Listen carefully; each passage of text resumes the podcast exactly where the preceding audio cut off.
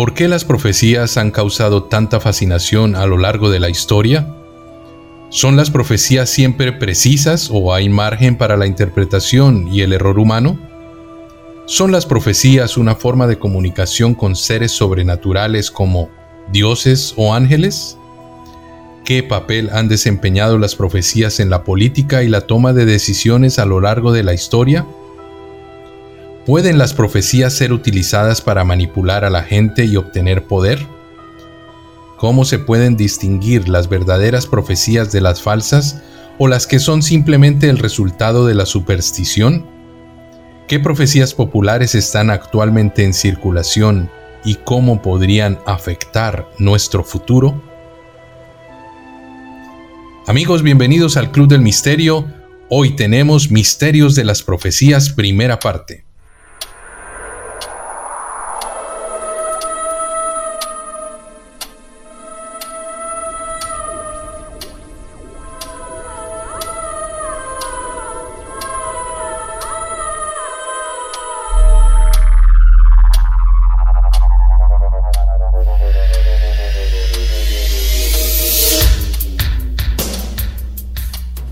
El reloj marca la hora.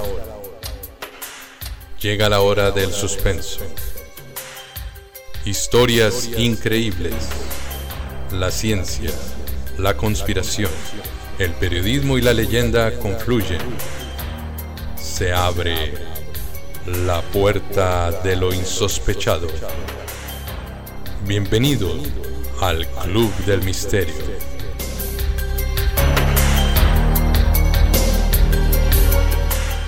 Un grupo de amigos cuya fascinación por lo oculto y curiosidad por la investigación se reúnen cada noche tratando desde un punto de vista científico, informativo y periodístico temas y casos sin resolver. Bienvenidos al Club de Misterios.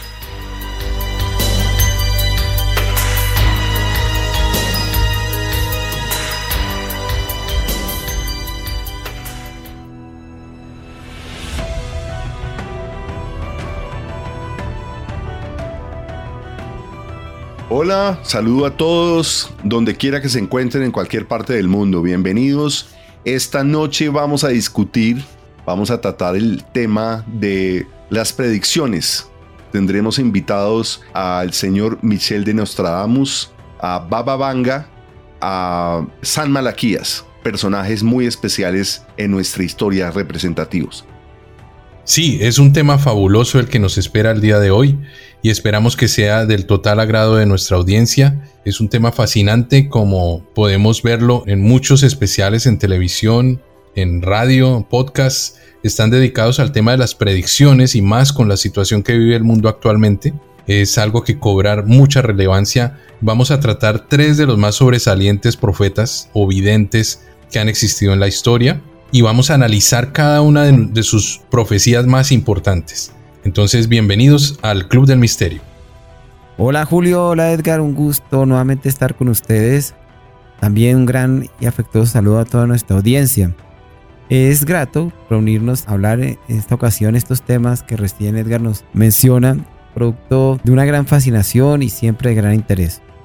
También quiero recordar a nuestra mala audiencia, nos pueden seguir por nuestras redes sociales en YouTube, arroba el Club de Misterio, Facebook Misterios Club, Instagram Misterio Club, Twitter Misterio Club, Spotify Club del Misterio.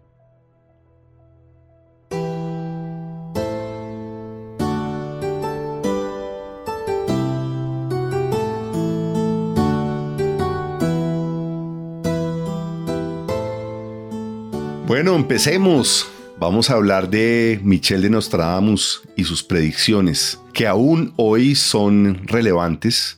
Cada vez que existe una razón que convulsiona al mundo, siempre se llama a este personaje, es lleno de, de misterio. El señor Michel de Nostradamus fue un astrólogo, médico y escritor francés que vivió en el siglo XVI.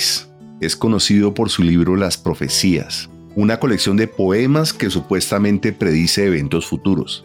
Bueno, ahora pasemos a sus 10 mejores predicciones. La primera predicción que discutiremos hoy es la que se refiere a la Gran Peste de 1665. Él vivió en esa época como médico y lo vivió en carne propia, porque incluso su, su primera familia, hijos y esposa, murieron en esta pandemia y él como médico pues trató a, sus familiares, eh, le aportó muchas cosas a la medicina, utilizaban, él descubre que la limpieza y la higiene eran claves para todo esto, pero parte de todo era que analizaban el cuerpo humano desde la astrología, el cuerpo humano en, la posición en que estaba el mundo. Entonces, él creía que podía tratar eh, las enfermedades de acuerdo a la forma como él observaba el mundo y la forma en que el humano estaba en ese momento tomando posición en la tierra. Entonces, en una mezcla de varias cosas, él eh, habla de justamente de la Gran Peste de 1665. Otra predicción impresionante de Nostradamus es la que se refiere a la Revolución Francesa. En el poema de las profecías predice una revolución que comenzaría en el mes de agosto y que cambiaría por completo el orden social. Y en efecto, en agosto de 1789 comenzó la Revolución Francesa, que trajo un cambio radical al orden social de Francia. La tercera predicción que discutiremos es la que se refiere a Adolf Hitler, en el poema Las profecías, Nostradamus escribe sobre un hombre que vendrá del norte y que destruirá todo. Muchos creen que esta predicción se refiere a Hitler, que vino del norte de Europa y como sabemos fue responsable de la Segunda Guerra Mundial y el Holocausto. Esta predicción me gusta muchísimo porque en un momento de esta predicción habla de Hitler, entonces las, resulta que Hitler se refiere no a Hitler, sino a un río que hay también en Alemania. Y entonces justamente a esto me quiero referir porque las predicciones han sido muy subjetivas y están muy amarradas al momento histórico durante los tiempos, no necesariamente al tiempo de Nostradamus, sino a los tiempos cada vez que hay un holocausto, cada vez que hay un, caos, una guerra, se recurre a este libro de Nostradamus y lo que hacen las personas es intentar interpretar o acomodar a, a, la predicción. Entonces, esto hace que de pronto se sienta el tema de Nostradamus escalofriante y aún al día de hoy es muy vigente, pero hay muchas dudas que generan este tipo de predicciones. Hay otra predicción muy interesante en Nostradamus que es la que se refiere a la caída de la Unión Soviética. En el poema Las Profecías predice que el gran imperio del norte será desafiado y que su adversario lo llevará a la guerra. Esto podría interpretarse como una predicción de la Guerra Fría y de la caída del universo. La quinta predicción a la que nos referiremos hoy es a la del 11 de septiembre del 2001. En el poema Las Profecías Nostradamus escribe que dos pájaros de acero chocarán con las torres de cristal y la ciudad será envuelta en humo. Muchos creen que esta predicción se refiere a los ataques terroristas del 11 de septiembre del 2001 en Nueva York. Otra predicción impresionante de Nostradamus es la que se refiere a la ascensión de Napoleón Bonaparte. En el poema Las Profecías, Nostradamus predice la llegada de un joven soldado de origen humilde que se convertirá en, emperador. Y de hecho Napoleón Bonaparte era un joven soldado de origen humilde que justamente termina en convertirse en el emperador. Pero como les digo, o sea, muchas de las de los temas se ajustan a las centurias, a estos versos. El otro tema es que este libro fue escrito en un idioma de la Edad Media, que no es tan fácil de traducir. Y justamente a través de los tiempos se le ha dado miles de, interpretaciones, pero si se va a la fuente original, está escrita en esa época antigua, parece que de una forma, en un lenguaje escondido, porque estamos hablando de Edad Media, de Inquisición, se quemaban brujos, se creía en un momento dado que este señor era un brujo. Entonces, él, eh, para no correr peligro, parece que escribía todo esto en este tipo de poemas que disfrazaba mensajes, pero no se sabe si es disfrazaba o no o era la lectura de la época, Pero traer eso al día de hoy, después de cientos de años de interpretación, hace que cada uno básicamente piense o diga y acomode muchas de las historias. Sin embargo, hay estas predicciones que he leído y hay varias aún, nos dan unos mensajes que son realmente escalofriantes. Sí, de acuerdo. Es que hay que ver el contexto de Nostradamus desde su niñez y la, el marco histórico que lo rodeó, en el cual él creció, cómo vivió su juventud, eh, su adultez, y en realidad él estuvo enmarcado por esta peste negra, la peste bubónica. Yo creo que esto lo marcó mucho porque desarrolló como un sentido de ver la realidad de una forma trágica y además por la falta de, digamos, de recursos que existían en esa época para tratar todas estas enfermedades, muchos de los médicos recurrían a técnicas nuevas y hasta experimentar cosas no tradicionales. Entonces esto le desarrolló esa inquietud a él también de buscar nuevas alternativas para poder obtener un objetivo más allá de lo que el normal o el estándar de las personas lograba o de los médicos de su época lograba.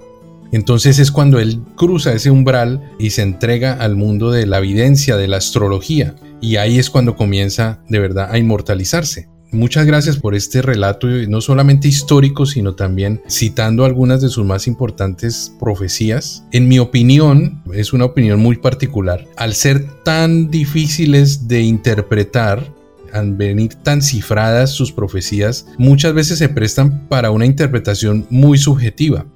Entonces sí se puede prestar para que muchas personas tomen sus centurias y le den la interpretación que quieran reflejar en determinado momento histórico. Pero sí hay unas que son bastante claras. El tema de Hister, prácticamente citando el nombre del segundo anticristo, equivocándose por dos letras, es algo bastante asombroso. Hay una, no sé si, si la leíste, pero creo que habla de la Tercera Guerra Mundial y habla de del año 99, 1999, del mes de julio, que vendrá el rey del terror a la tierra.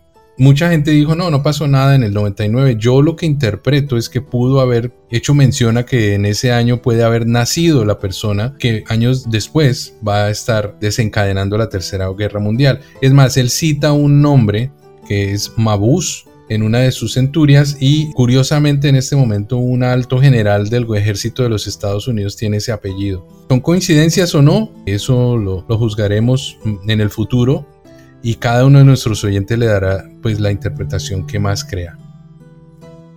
También sobre la figura de Nostradamus, que siempre produce una gran fascinación en donde quiera que se, se abran sus centurias, está el hecho de poder descifrar, y eso hasta ahora de lo que se conoce no se ha logrado establecer por qué él llegó a esos temas y de qué forma. Solamente hay algo de especulación, se dice que él usaba el mirar fijamente la llama o entrar más bien simplemente en un trance o, escuchar el agua. Las personas que trabajan todos estos temas de meditación saben un poco más de, esa manera de, de, abstraerse un poco de la realidad. Pero como digo, a mí personalmente me parece fascinante el hecho de que algo tuvo que haberlo motivado para hacer finalmente esos escritos. Nos Nostradamus vivía en una época bastante peligrosa donde quien se pusiera a hacer este tipo de, de afirmaciones o de publicar libros corría el riesgo de ser acusado de hechicería, de, estar en ciencias ocultas. Además recordemos que la ciencia en ese tiempo hasta ahora nacía y entonces sí había una mezcla real entre astrología, entre ocultismo, entre algo de, magia con, con, lo que iba a ser después la verdadera ciencia. Entonces a mí particularmente me parece un misterio poder determinar por qué una persona se, se somete a ese, a ese riesgo y finalmente publica este tipo de centurias. Perfecto. Creo que bueno, ya tenemos un análisis y una exposición muy completa de Nostradamus. ¿Qué les parece si vamos con nuestra segunda profeta, nuestra segunda vidente, de nombre Vangelina Pandeva Gusterova, más conocida popularmente como Baba Vanga? Ella nace en 1911 en Strumica, Bulgaria. Es conocida por sus profecías y su capacidad para curar enfermedades. Algo que no mucha gente conoce es que ella a los 12 años pierde la vista en un accidente. ¿Cómo sucede este accidente? Ella sale al caminar en el campo y de repente aparece un tornado pequeño, un remolino muy fuerte y ella entra en ese remolino o el remolino la, la alcanza y este remolino pues obviamente llevaba mucha arena dando vuelta a una velocidad muy fuerte y sus ojos reciben esta, esta arena que venía despedida a una velocidad muy fuerte y pierde la visión debido a ese accidente. Según ella misma, después de este incidente comienza a tener visiones y comienza a tener ese gran don de la clarividencia. A medida que crecía su reputación como sanadora, la gente comenzó a visitarla desde lugares muy lejanos. Durante la Segunda Guerra Mundial, Baba Vanga se hizo famosa por sus habilidades para curar a los soldados heridos. Se cree que ella también ayudó a encontrar personas desaparecidas gracias a ese don que tenía.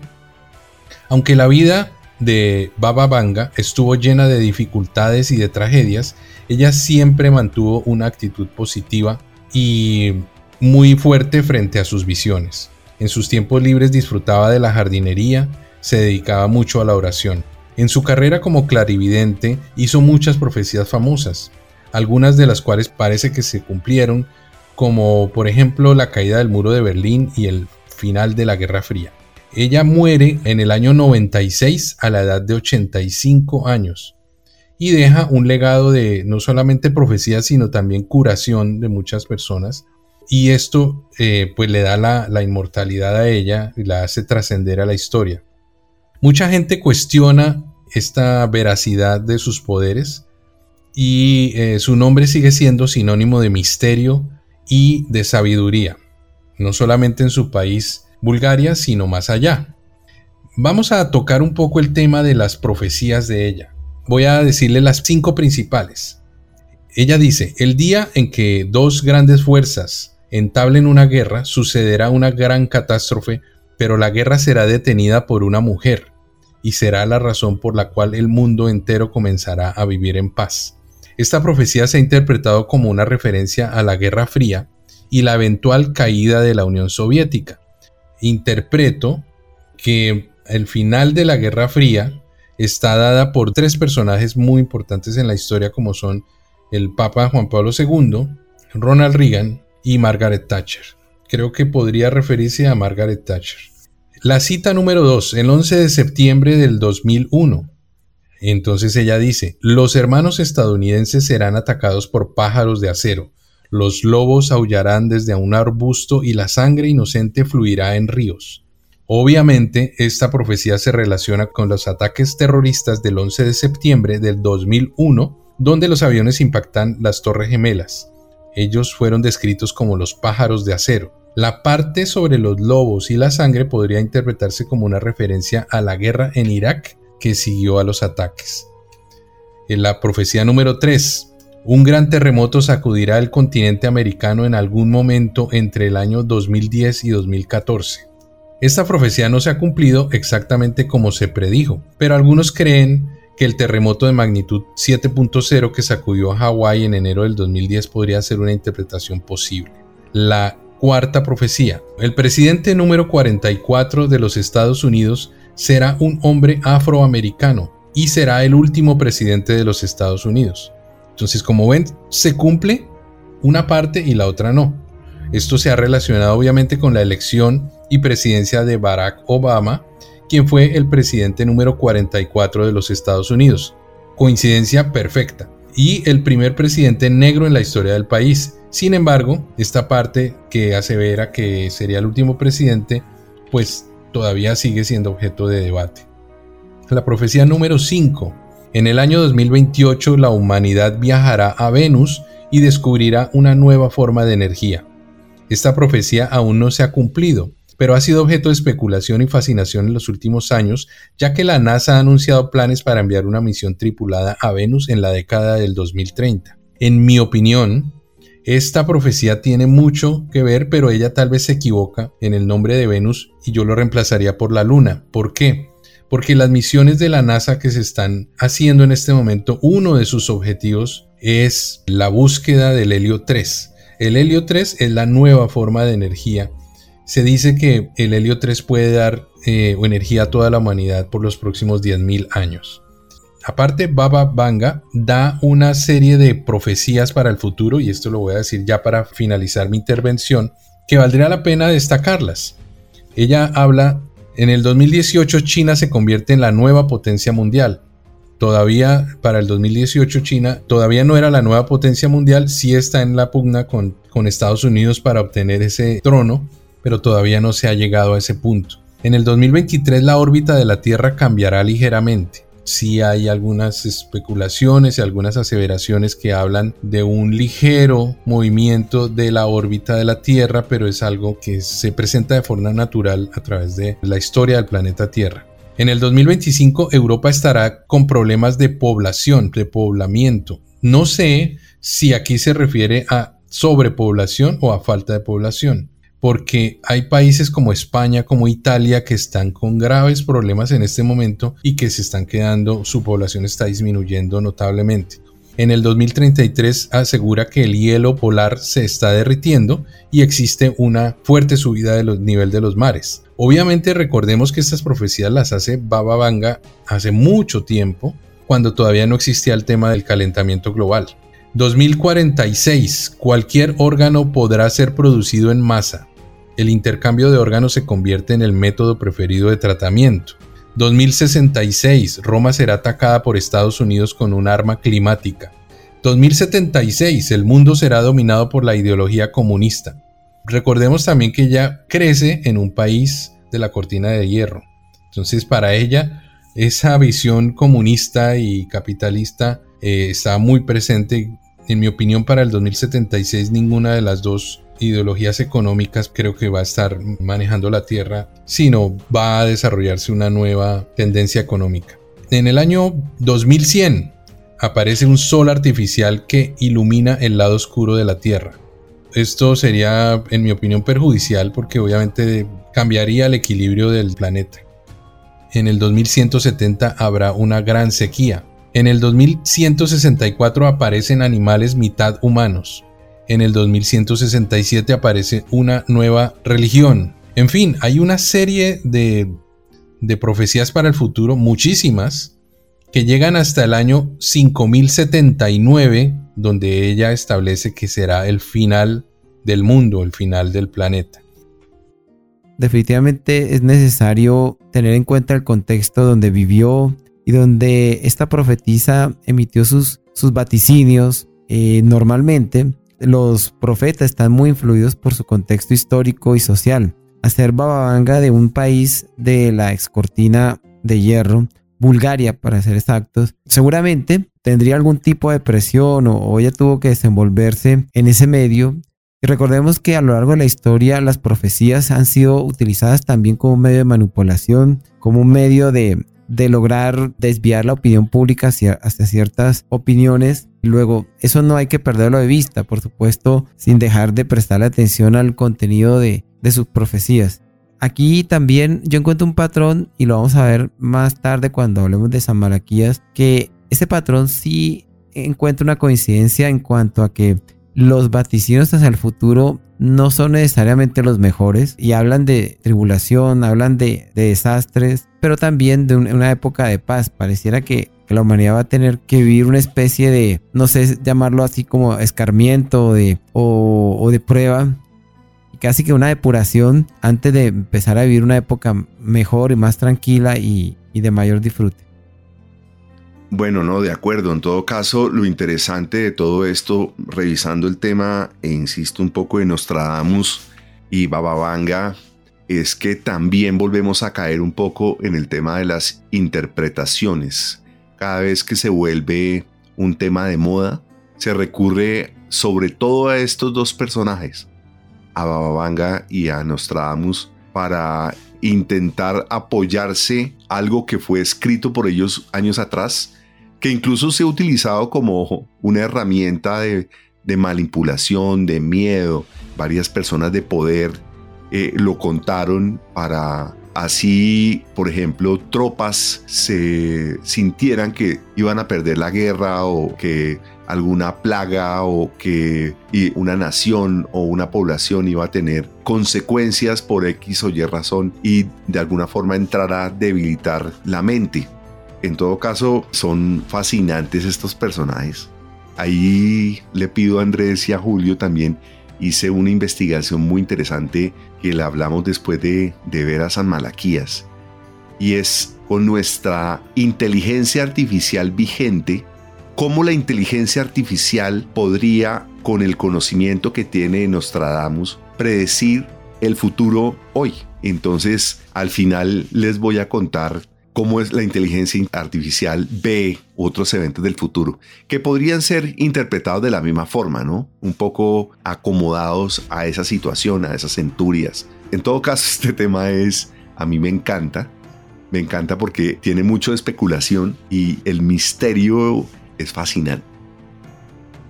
Fabuloso, yo creo que Vamos a estar esperando entonces esa presentación que nos vas a hacer de la inteligencia artificial, que es un tema que ahora está sonando por todas partes. Prácticamente es como tener un nuevo amigo en casa y pues que ese amigo también nos dé profecías. No sé si también pueda darle profecías de uno mismo, ¿no?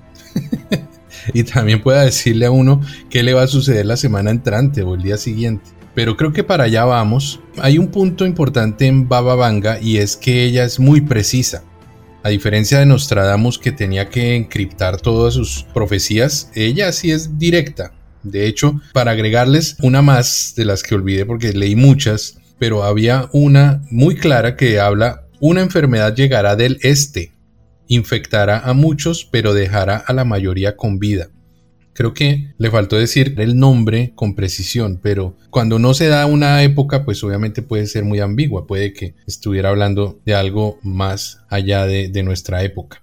Pero fabuloso. Creo que ahora vamos con la tercera persona, el tercer profeta. Es eh, un profeta muy conocido por todos.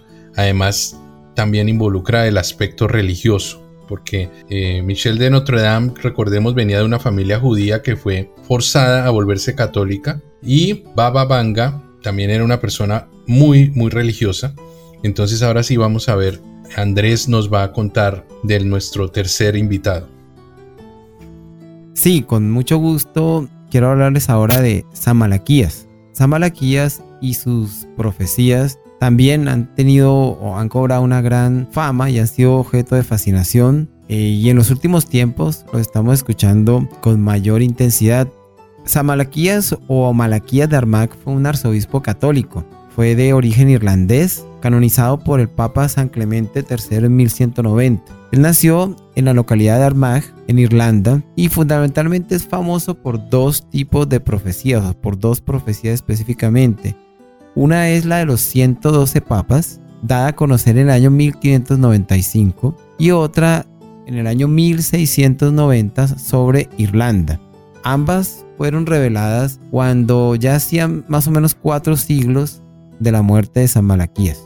Malaquías o San Malaquías eh, nació y se hizo sacerdote a los 25 años. Allí él ejerció el sacerdocio en su país, en Irlanda, y fue llamado varias veces por el Papa, luego viajó allá a Roma. Recordemos que en ese tiempo los viajes eran bastante largos. Hoy día un avión entre Irlanda y, Roma toma más o menos dos horas, casi tres horas en llegar. Ese tiempo se pasaba por bastantes lugares, tomaba bastante tiempo. En el camino, Amalaquías conoció la orden de los cistercienses, es una orden, y la nombro porque Allí conoció un gran amigo, o quien se convertiría en un gran amigo, y es San Bernardo de Claraval. Para lo que aquí nos ocupa, San Bernardo de Claraval es bastante importante porque además de que se convirtieron en grandes amigos, él se convirtió en una especie de biógrafo. Luego se conocen bastantes detalles de San Malaquías a través de lo que escribió posteriormente San Bernardo. Estando en Roma, San Malaquías visitó al Papa Inocencio II en el año 1139 y allí tuvo visiones, visiones de los futuros eh, sumo pontífices que estarían en, en el trono de San Pedro hasta completar 112. Esto lo consignó San Malaquías en precisamente lo que se llama la profecía de los 112 papas, que son una especie de lemas o frases en latín donde supuestamente se describen los 112 papas que deberían existir o estar allí en San Pedro a partir precisamente del Papa Inocencio II. Según dice la tradición, este, este documento no se liberó de inmediato en la misma época de, de San Malaquías, sino él lo obsequió al Papa. El Papa se lo entregó al bibliotecario vaticano y el documento se, extravió dentro de la misma biblioteca. Y no fue sino hasta 1556 donde lo descubrió el bibliotecario de turno en ese tiempo. San falleció en 1148 en Claraval y de nuevo su amigo San Bernardo registró asuntos muy interesantes de San Malaquías. Por ejemplo, él registra que cuando San Malaquías ya había fallecido, un joven que tenía el brazo paralizado se sanó tocando la mano sobre el difunto. También se habla de que San Malaquías predijo el día y la hora de su muerte. Él se despidió el día anterior y unos prácticamente minutos antes de fallecer también él tenía mucha certeza de cuándo iba a morir.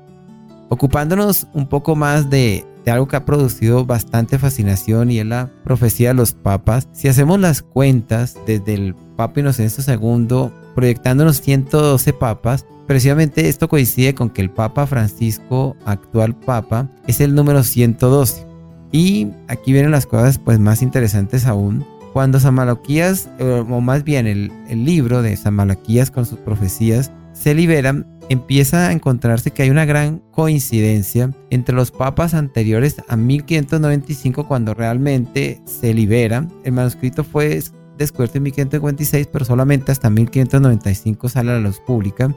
Y se observa que hay una gran coincidencia desde los papas desde el siglo XII hasta 1595. Sin embargo, a partir de 1595 ya las coincidencias no son tan acertadas o sencillamente hay que hacer esfuerzos grandes para lograr esas coincidencias. Esto ha hecho que algunos expertos hayan mencionado o den como hipótesis o la posibilidad de que esto sea un fraude. Aquí, pues en nuestro deseo del club es exponer tanto lo, los hechos evidentes, digámoslo así, pero también, y me parece muy sano, hablar de las críticas y del escepticismo que cualquier tema puede causar. Hay algunos papas que coinciden perfecto y otros donde hay que hacer bastante esfuerzo para relacionarlos y hay aquí, hay varias cosas interesantes para los últimos tiempos. Por una parte, les decía que el Papa Francisco coincide con el Papa 112. Después del 112, San Malaquías no escribió más. No se tiene certeza de, de qué pase, pero sí hay algo que está dentro de las profecías de, de, San Malaquías y es que menciona que el último papa, cuya lema en latín es Petrus Romano, finalmente finalizaría de una manera violenta y de hecho tiene esta cita tiene un carácter apocalíptico. Incluso dentro de lo que son los lemas de San Malaquías se mencionan los antipapas, que fueron papas, llamémoslo así, papas malos, papas, papas que eran bastante cuestionados. Ahora, este papa que es argentino, ¿cómo lo relacionamos o cómo se está relacionando con el Petrus Romanos? Hay varias propuestas. Algunos expertos dicen cuando el Papa Francisco fue elegido Papa, él insistió en que él realmente es el obispo de Roma.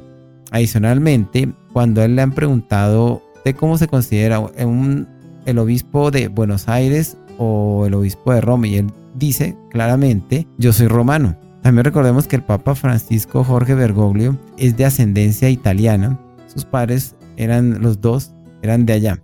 Entonces, de esa manera se asocia el número 112 al Papa Francisco. El Papa 111, 111 Benedicto XVI, el lema tiene cierta coincidencia con lo que es la procedencia del Papa Benedicto, incluso como prefecto de la Congregación de la Fe. O la otra profecía, de pronto no tan famosa como la de los papas, que produce todo tipo de, fascinación, es la profecía sobre Irlanda. Esta fue liberada en 1690. Allí San Malaquías predice que Irlanda va a ser dominada por los ingleses y va a tener 700 años de dominación y de, y de bastante sufrimiento. Y efectivamente eso ocurrió y fueron 700 años los que tuvo Irlanda antes de que la Irlanda católica obtuviera la independencia de Inglaterra.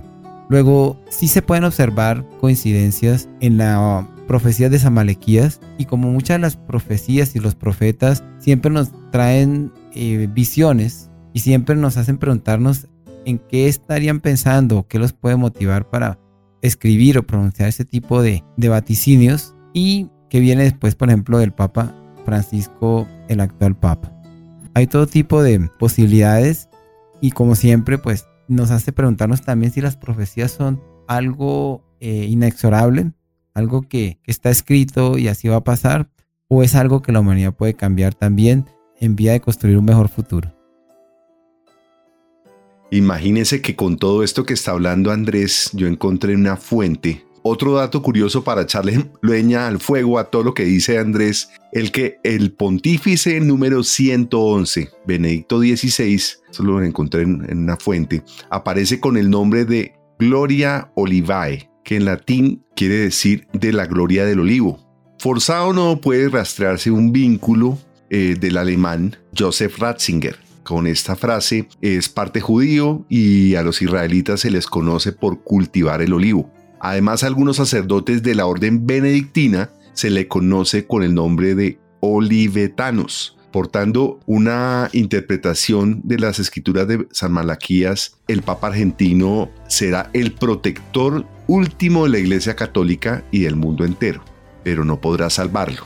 Y otro invitado que de pronto no sé si más adelante hablemos de él, cuando la cosa parecía que quedaba ahí, aparece otro argentino, que es el señor Benjamín Solari Parravicini, un hombre al que se le adjudica un dudoso título de Nostradamus, que está al otro lado del charco, el charco nuestro, el charco argentino. Es muy famoso porque en una de sus psicografías, dibujos que él trazaba pues voluntariamente, pronostica la llegada de un papa argentino un líder con ideales renovadores y luego pues Parravicini augura después de todo esto la destrucción de la iglesia. Sí, uno, uno nota que hay puntos de convección entre un profeta y otro. Vemos que por ejemplo Nostradamus habla de el evento de las Torres Gemelas, Baba Vanga también, y aquí el tema de los papas también es algo que coincide guarda similitud porque Baba Vanga habla de los presidentes y San Maraquías habla de los papas. Lo que sí creo yo, hablando un poquito de filosofía en esta parte, es que el tema de las profecías, las visiones del futuro, está ligando la teoría del destino, que es una tendencia a explicar los eventos que van sucediendo como si ya estuvieran premeditados. O sea, la realidad se explica porque ya estaba predestinado a que sucediera de esta forma. Y esto va en contra de otras teorías filosóficas que plantean que el libre albedrío prácticamente uno es dueño de su destino y de su futuro y uno es quien lo decide y las acciones que uno ejecuta durante su vida van dictando ese destino o que la humanidad va ejecutando durante su vida. Yo creo que esto nos dibuja un término medio en el que nos hace una advertencia sobre el futuro y en la medida en que podamos descifrar o podamos darle un, tal vez no un carácter, eh, identificarlo con ideologías o con, con formas de pensar, eh, sino más con eventos, podríamos comenzar a desarrollar la forma de evitar que esos eventos catastróficos que estos profetas advierten sucedan en el futuro. Muchas gracias Andrés y Edgar por esas magníficas exposiciones y creo que nuestra audiencia pues ya tiene una idea mucho más clara de estos tres grandes profetas y yo la verdad estoy estoy a la expectativa de la promesa que nos hizo Edgar hace un momento acerca de la inteligencia artificial. ¿Qué nos dice la inteligencia artificial del futuro? Y estaba reflexionando que yo creo que con todo esto de la inteligencia artificial y de lo que es el principio con lo que se hacen estos vaticinios, lo conecto con lo que mencionaba Julio sobre el determinismo. Eso que usted mencionaba de, de que existen teorías cosmológicas sobre la realidad de que es posible que estemos viviendo en un universo que ya está determinado, donde el libre albedrío no existe. De hecho, eso está muy apoyado también por la física cuántica, la física de las partículas, donde si, varias partículas se juntan, van creando, van pasando de lo microscópico a lo macroscópico y van creando eventos dictados por leyes. También se ha llegado a la, hipótesis de que, de que estamos en un universo que ya tiene unas leyes y unos eventos escritos. Luego, estas conexiones que hace la inteligencia artificial, que en mi opinión solo tiene un insumo para lograrlas y es lo que ya está ocurriendo actualmente y lo que ocurrió pero haciendo una, digamos, una especie de simulación o de, o de mezcla de todos esos factores se puede predecir. Por ejemplo, yo creo que no es un descubrimiento que vamos para una crisis climática, una crisis ambiental, pero asuntos como la vaticinar que hacia el año 2099 va a haber paz, hace pensar que existen actualmente eh, signos que puedan eh, finalmente desencadenar en esa paz. Así las cosas, los pronósticos que menciona la inteligencia artificial muy acertadamente traídos nos hace pensar que definitivamente el universo, yo lo, yo lo veo así, tiene una parte determinística, una parte ya dada por, por hecha, pero también hay otra dimensión y es lo que cada uno de nosotros puede aportar y, y cambiar, ¿no? Para que al final, por sobre todo las cosas malas, se puedan evitar. Bueno, como les había prometido, el tema último es la visión de Nostradamus desde la inteligencia artificial. La inteligencia artificial de Nostradamus cree que la cura para el cáncer será en el 2031, está cerca. Predice que su descubrimiento iniciará eh, una lucha de clases para que todos tengan acceso justo y equitativo a esta cura. El mundo será testigo de lo que nunca se ha hecho, la cura del cáncer. Una hazaña maravillosa. Luego nos habla en el 2050 se verá un caos climático. En este año, la inteligencia artificial comenta que van a haber terribles desastres naturales, pues la fuerza de la Tierra estará desatada. A medida que el cambio climático causa estragos, nuevamente surgirán incendios, inundaciones, huracanes y la fuerza de la naturaleza estará desatada. Una sorpresa abrumadora, pues el hombre se pelearía para encontrar un camino que le sirva para reparar la Tierra. En el 2060, habrá una revolución de la inteligencia artificial. Para ese entonces las máquinas desarrollarán inteligencias profundas y la humanidad tendrá que aprender a cómo relacionarse con la tecnología. La inteligencia artificial prosperará. Una revolución que cobrará vida. Robots y máquinas con inteligencia profunda remodelarán las industrias, el mundo que los rodea. De alguna forma ya algo estamos sintiendo que nos respira esta inteligencia en la nuca. Pero el miedo y la ansiedad también se asomarán a medida que se pierdan puestos de trabajo y los futuros son sombríos. El hombre deberá adaptarse y aprender de nuevo a convivir con la tecnología y los avances. Para el año 2074 llegará la primera colonia de la humanidad a Marte. Esta inteligencia artificial cree que la tecnología tendrá un avance sorprendente y llegaremos al planeta rojo a finales del siglo XXI. Como el hombre se embarca en un sueño cósmico, Marte, el planeta rojo, un objetivo a la vista, una nueva frontera, un vuelo atrevido. Esto hará que surjan colonias en tierras extranjeras, expandiendo los ambiciosos planes de la humanidad. Pero los desafíos aguardan en este espacio desconocido. ¿Cómo los humanos se podrán adaptar a este lugar extraño? Los cyborgs en el 2084 serán una realidad este profeta tecnológico comentó, en este año se creará una fusión entre el hombre y la máquina, un avance de la ciencia misterioso y grandioso que revelará secretos de nuestra propia humanidad. Una nueva frontera de fusión cerebro-máquina, mejorar la parte cognitiva. Esto tendrá nuevas interfaces neuronales y mentes entrelazadas, nuevas posibilidades de conocimiento que traerá todo este avance. En el 2085 estallará una nueva pandemia mortal. Seremos atacados por un virus mucho más letal que el del COVID-19. Una enfermedad desconocida se apoderará del mundo con un tono temeroso. Pandemia de nuevo con su poder mortal. La resiliencia de la humanidad estará a prueba en esta lucha. La humanidad y la ciencia prevalecerán a medida que la humanidad se una para romper el mal una lección aprendida a cuidar la salud y a valorar la vida, más que la riqueza. Para el 2099, la Tierra tendrá paz. Una buena noticia. En el último año del siglo XXI, según la inteligencia artificial, la humanidad por fin podrá tener la tan esperada paz mundial. En el año 99, una paz profunda cubrirá naciones por todas partes. Un mundo una vez desgarrado por la guerra y la lucha encontrará armonía y una nueva oportunidad de vida, mientras que la humanidad se une con amor y gracia. Una visión de paz en la tierra, un triunfo de la humanidad y su glorioso valor, concluyó. Bueno, muchas gracias a ambos y gracias por todas estas eh, opiniones y conclusiones que creo que son bien importantes. Amigos, los invitamos a escribirnos, contactarnos a nuestras redes sociales, recordarles nuestro correo electrónico clubdemisterio.gmail.com En YouTube nos pueden encontrar en arroba el Club de Misterio, en Facebook arroba Misterios Club, Instagram y Twitter como Misterio Club y en Spotify Club del Misterio.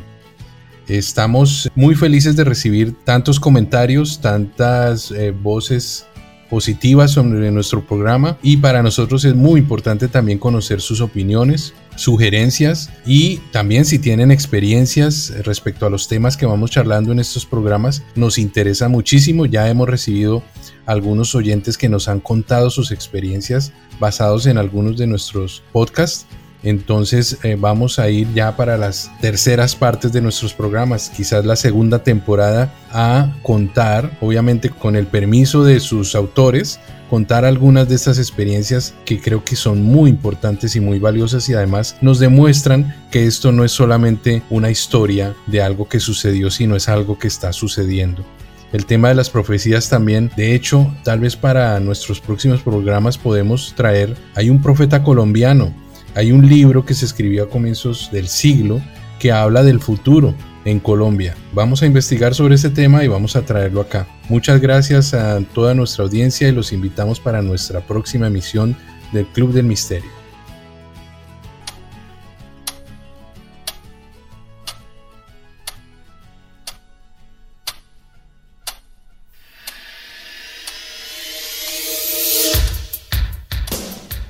Muchas gracias por su amable compañía en esta aventura con el suspenso, la ciencia y la conspiración. Nos esperan muchas más historias sin resolver. No dejen de seguirnos en nuestras redes sociales. Los esperamos en la próxima cita del Club del Misterio.